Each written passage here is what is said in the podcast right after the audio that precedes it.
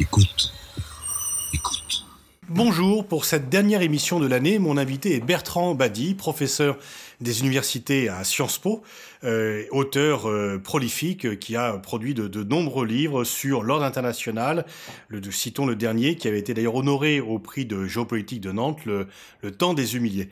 Bertrand Badi, bonjour. Bonjour. Alors, comment décrivirez-vous aujourd'hui l'ordre international? Est-ce que vous pensez que l'on rentre dans un monde multipolaire ou le poids des États-Unis est-il toujours le plus fort et que nous, nous avons encore les traces d'un monde unipolaire? Alors, ce qui est intéressant, c'est qu'on s'est acharné après 1989-91 à parler de système post-bipolaire. C'est-à-dire que on désignait notre système international par ce qu'il y avait avant et non par ce qu'il était. Ce qui était une façon je dirais, de dénier le réel, c'est-à-dire de ne pas faire l'effort de comprendre dans quel système international, pourtant franchement nouveau, nous nous trouvions. Je pense qu'il y avait une dose de conservatisme, comme une volonté de ne pas échapper au grand chapitre de la grammaire bipolaire des relations internationales. Euh, alors qu'on a après euh, slalomé entre le monde unipolaire, qui c'est vrai paraissait s'imposer au début des années 90, c'était le temps de tempête du désert, c'était le temps de la conférence de Madrid. Puis après on a parlé d'un monde multipolaire, ça c'était surtout les puissances moyennes, c'est-à-dire en même temps euh, la France de Chirac, et euh, les puissances émergentes qui voulaient une place au soleil, une petite place, c'est-à-dire exister. Euh, moi, j'ai toujours plaidé, et aujourd'hui, plus que jamais, pour l'idée d'un monde apolaire. C'est-à-dire que finalement, la polarisation, ça a été un moment très court de l'histoire des relations internationales. Elle n'a jamais existé réellement avant euh, la Seconde Guerre mondiale le monde de l'entre-deux-guerres n'était pas polarisé, euh, celui du 19e siècle était concurrentiel, il n'était pas euh, polarisé.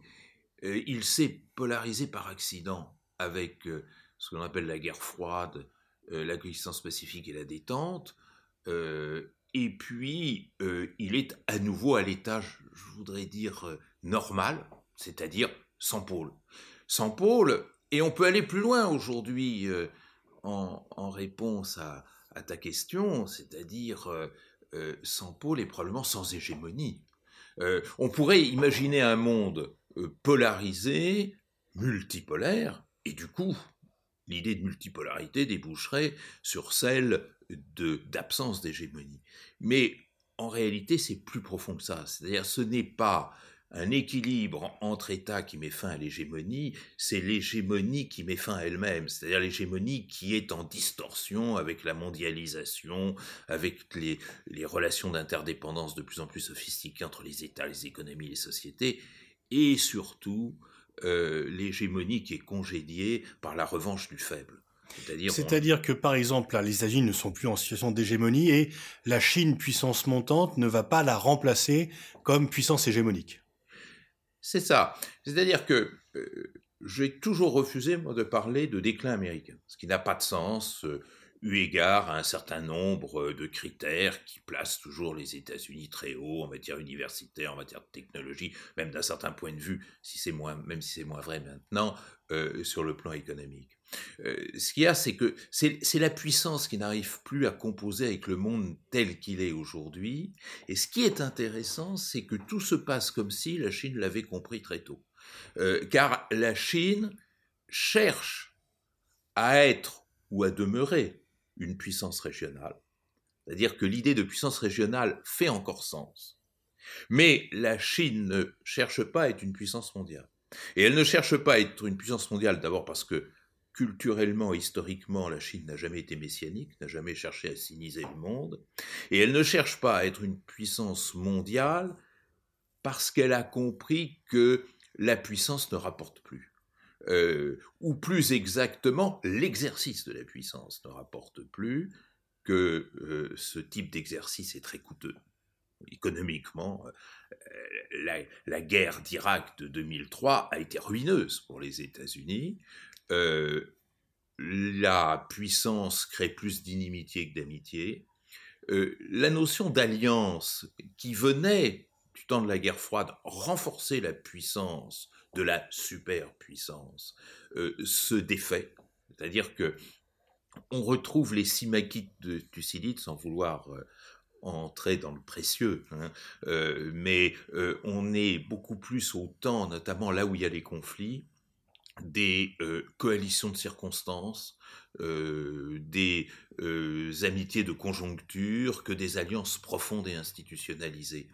Eh bien, quand il n'y a plus véritablement d'hégémonie, qu'il n'y a plus euh, d'alliance structurée, qu'il n'y a plus de logique frontale, c'est-à-dire de deux superpuissances de niveau égal qui s'affrontent, euh, il y a une place pour le petit. Et regardons l'agenda international tel qu'il a été fait depuis 2000. Qui a fait l'agenda international dans le monde depuis 2000 euh, Probablement plus, probablement plus les entrepreneurs de violence que les puissances. Qui a plus pesé depuis l'an 2000 sur notre planète? Probablement davantage euh, Ben Laden et Baghdadi que les présidents des États-Unis qui ont été tous dans des stratégies réactives. Et qu'est-ce qui est à l'origine des conflits aujourd'hui Beaucoup plus la faiblesse que la puissance?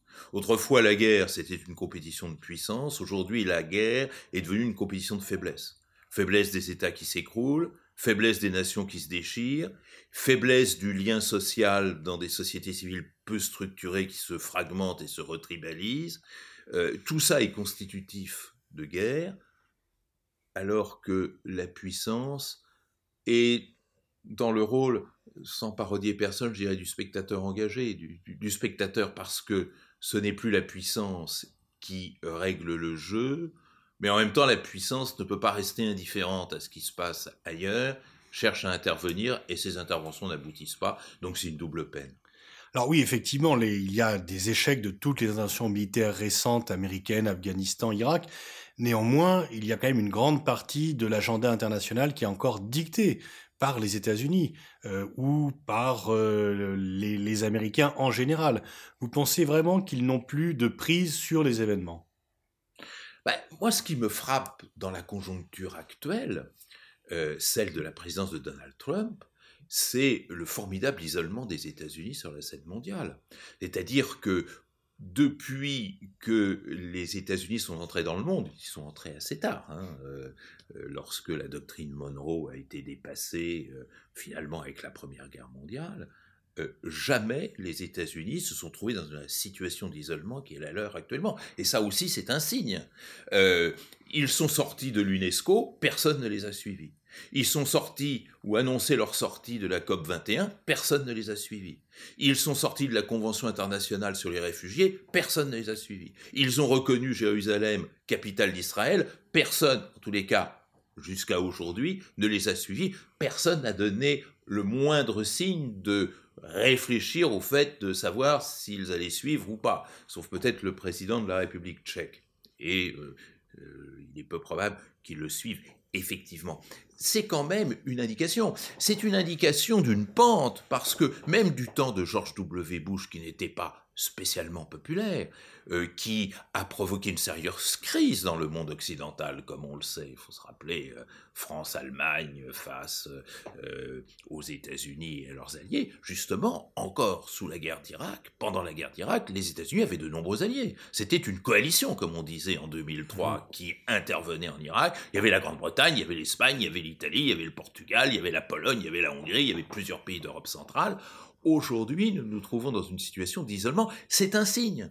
Alors, c'est un signe, bien entendu, du radicalisme de l'actuel président américain, mais c'est aussi un signe que la puissance américaine n'entraîne plus. Alors, elle entraîne certainement par son soft power, sur le plan euh, consumériste, euh, sur le plan économique. Même là, la puissance économique se trouve un peu érodée, elle n'entraîne plus sur le plan politique. Ça, c'est quand même le, le grand fait et vous pensez que c'est lié à Trump ou aux États-Unis? C'est-à-dire qu'en 2020, un nouveau président, cette fois-ci démocrate, euh, est élu, euh, quelqu'un plutôt du style Clinton ou Obama. Est-ce que vous pensez qu'il pourrait réparer tout cela ou que c'est une évolution structurelle et historique sur laquelle il est trop tard pour revenir? Moi, j'ai tendance à dire les deux, mais les deux facteurs ne jouent pas au même niveau. C'est-à-dire qu'il y a un phénomène structurel qui est encore une fois non pas le déclin américain, une nouvelle fois je, je récuse cette idée, mais qui est le déclin de la puissance.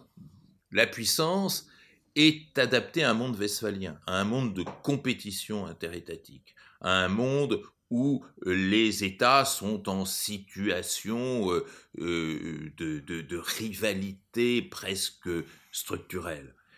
ça, c'est terminé et ceci vient en quelque sorte diminuer l'effet d'entraînement des États-Unis comme super ou d'aucuns disaient même hyperpuissance.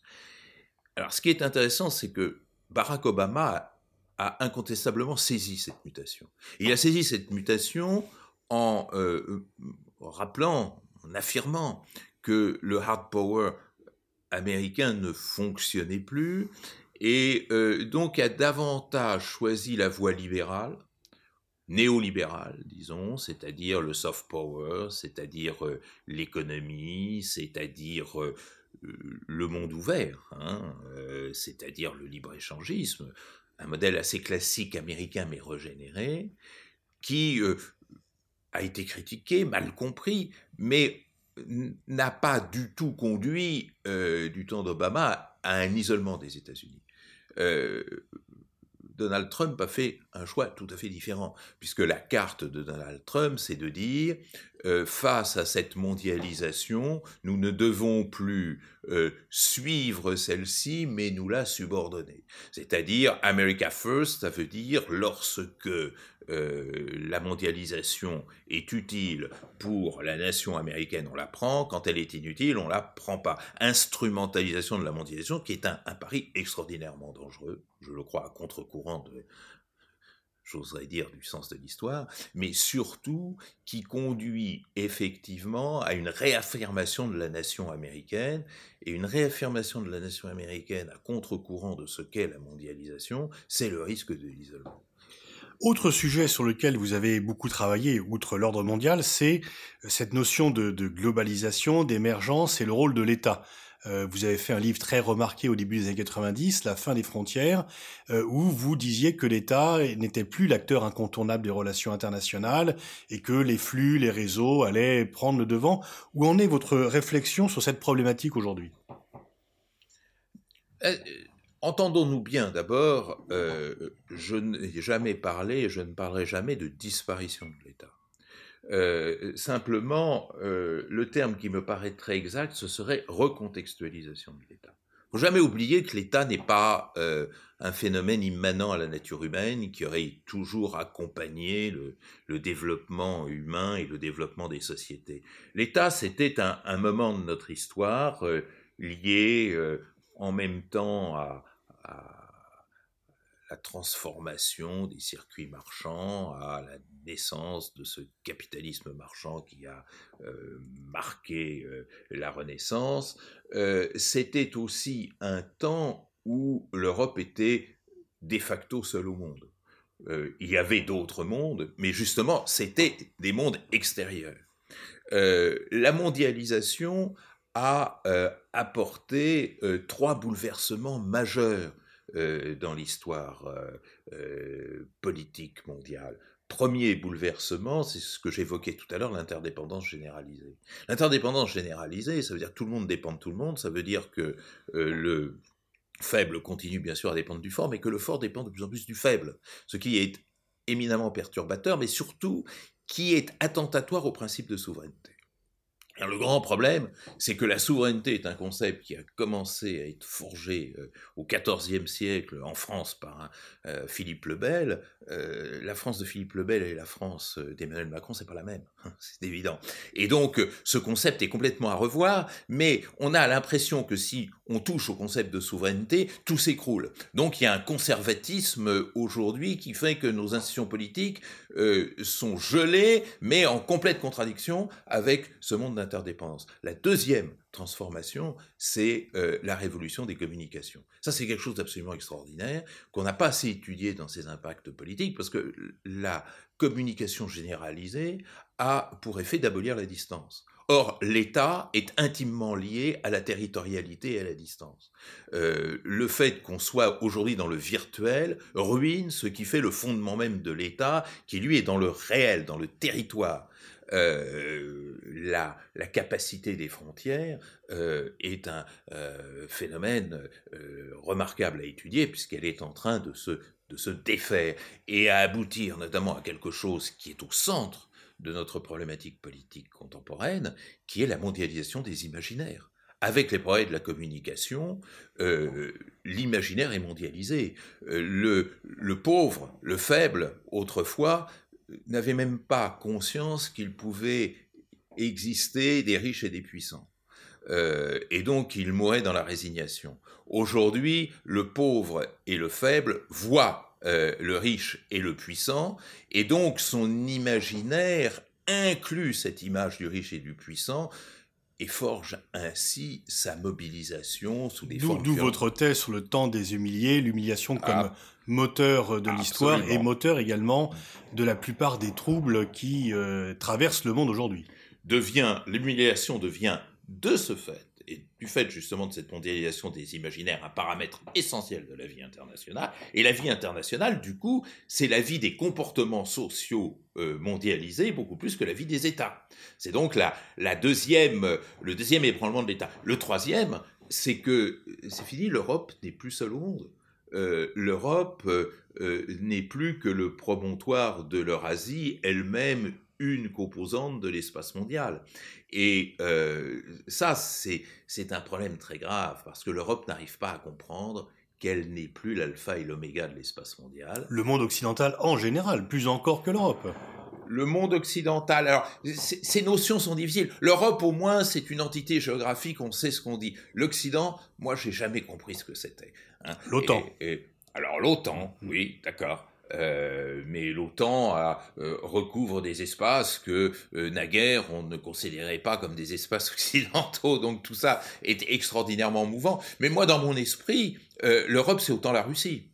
Et, je dirais d'un certain point de vue, l'Europe, c'est autant les États-Unis. Pourquoi? Parce que les États-Unis sont devenus une puissance mondiale en devenant une puissance européenne. Faut jamais l'oublier. les États-Unis en tant que puissance américaine, c'est les États-Unis de Monroe, c'est les États-Unis hors du système international. Euh, lorsque euh, Wilson a fait le choix, forcé ou pas, d'entrer dans le monde, il l'a fait en devenant une puissance européenne. Et la marque de l'OTAN, c'est quand même l'européanisation des États-Unis. C'est-à-dire, euh, euh, avec la Libye canadienne en plus, les euh, États-Unis. Européanisation des États-Unis et en même temps, disons, américanisation, des pays européens, quand même. C'est absolument. Mm. Mais, mais c'est quand même les États-Unis qui ont franchi l'Atlantique, mm. ce qui n'est pas d'ailleurs purement anecdotique ni formel, parce que les États-Unis sont entrés dans le monde en considérant et en croyant que leur territoire restait sanctuarisé parce que le territoire restait hors du monde. Les États-Unis étaient dans le monde, leur territoire hors du monde, c'était la position la plus favorable, et depuis le 11 septembre, on sait que c'est plus vrai. Ou, depuis les missiles interbalistiques également. Bien sûr, euh, votre avant-dernier ouvrage, c'était justement Nous ne sommes plus seuls au monde, euh, et qui était, qui portait sur le fait, la, la, la perte du monopole euh, européen et occidental sur la puissance, et dedans, vous aviez consacré un chapitre sur la politique extérieure française. C'était un livre qui, de mémoire, a été publié en 2016, donc avant l'élection présidentielle euh, actuelle. Et euh, vous euh, faisiez le constat de la fin de ce qu'on appelle le gaulo-mitterrandisme et d'une atlanticisation, d'un tournant atlantique de la politique extérieure française.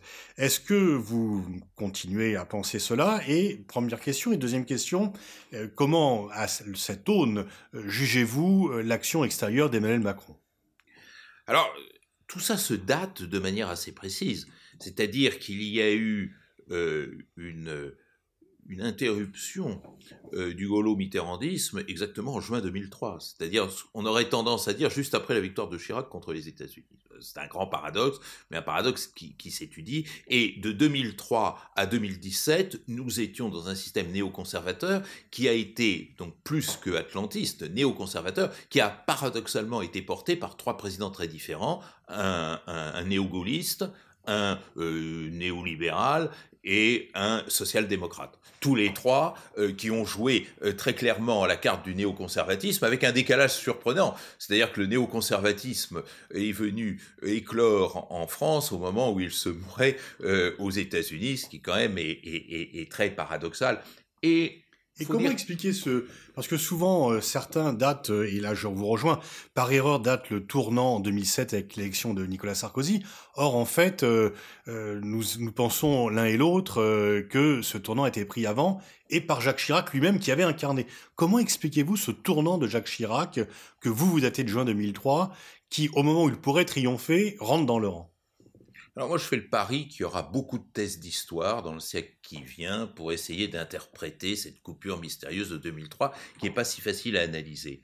Alors il y a, des, il y a beaucoup d'hypothèses qui courent. Il y a un renouvellement générationnel, par exemple, dans le corps diplomatique français et dans le corps politique. Euh, il y a euh, euh, une autre interprétation qui, qui, court, qui est celle de la crainte de Chirac de voir que son succès face à George W. Bush ne lui coûte trop cher. Moi, je pense qu'il y a une troisième interprétation sur laquelle je, travaille depuis un certain temps, qui est de dire que les trois atouts de la France, euh, dans les années euh, début des, années 2000, euh, étaient remis en cause.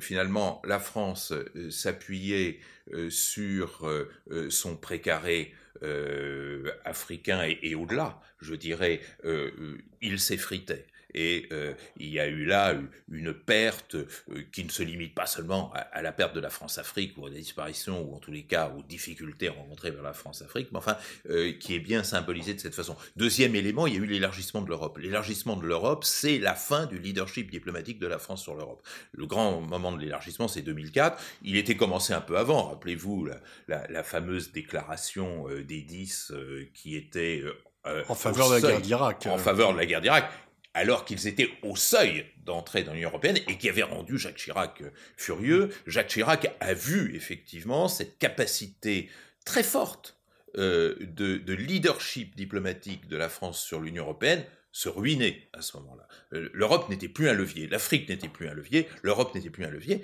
Troisième élément, le multilatéralisme n'était plus non plus un levier.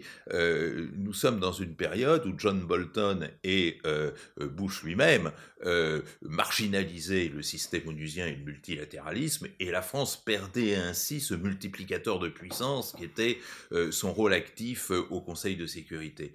Euh, je, pense que euh, ces trois éléments ont joué un rôle important, mais le phénomène est, trop important pour être euh, lié à un seul facteur.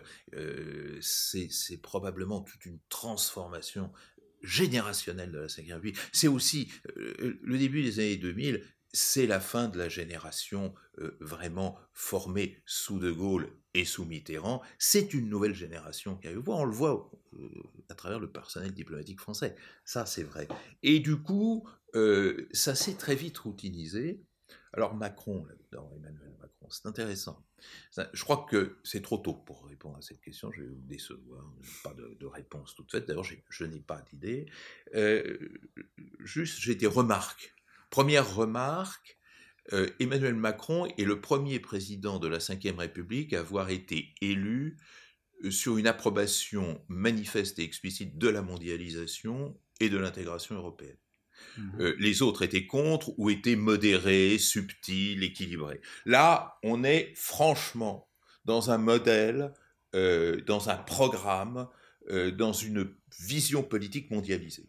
Et ça, c'est quelque chose de tout à fait nouveau, dont on peut penser que c'est une première forme de distanciation par rapport à, la séquence néoconservatrice. D'autant que euh, cette rupture est accompagnée de signes qui étaient intéressants à observer. Euh, les propos contre le colonialisme, même s'ils ont été modérés par la suite, la critique d'interventions militaires françaises trop nombreuses et qu'il fallait probablement redéfinir de manière plus, plus précise et plus limitée.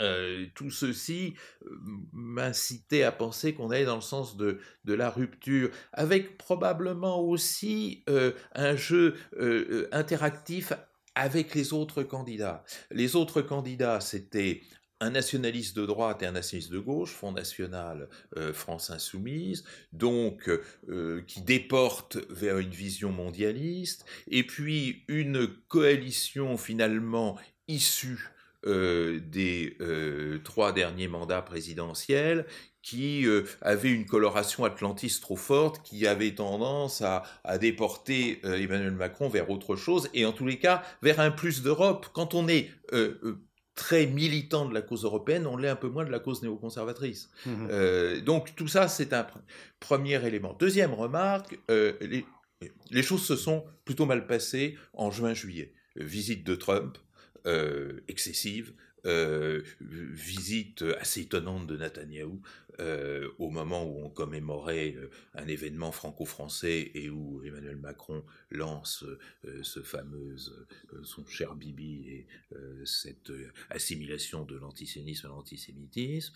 Donc on avait l'impression que ça repartait à nouveau vers des schémas immédiatement antérieurs. Et puis il y avait un troisième moment qui a été le grand discours de Macron devant l'Assemblée générale des Nations Unies du 19 septembre, le même jour que Trump, pour dire exactement le contraire de Trump, et sur une base franchement multilatéraliste. Ça, c'était nouveau par rapport aux trois prédécesseurs.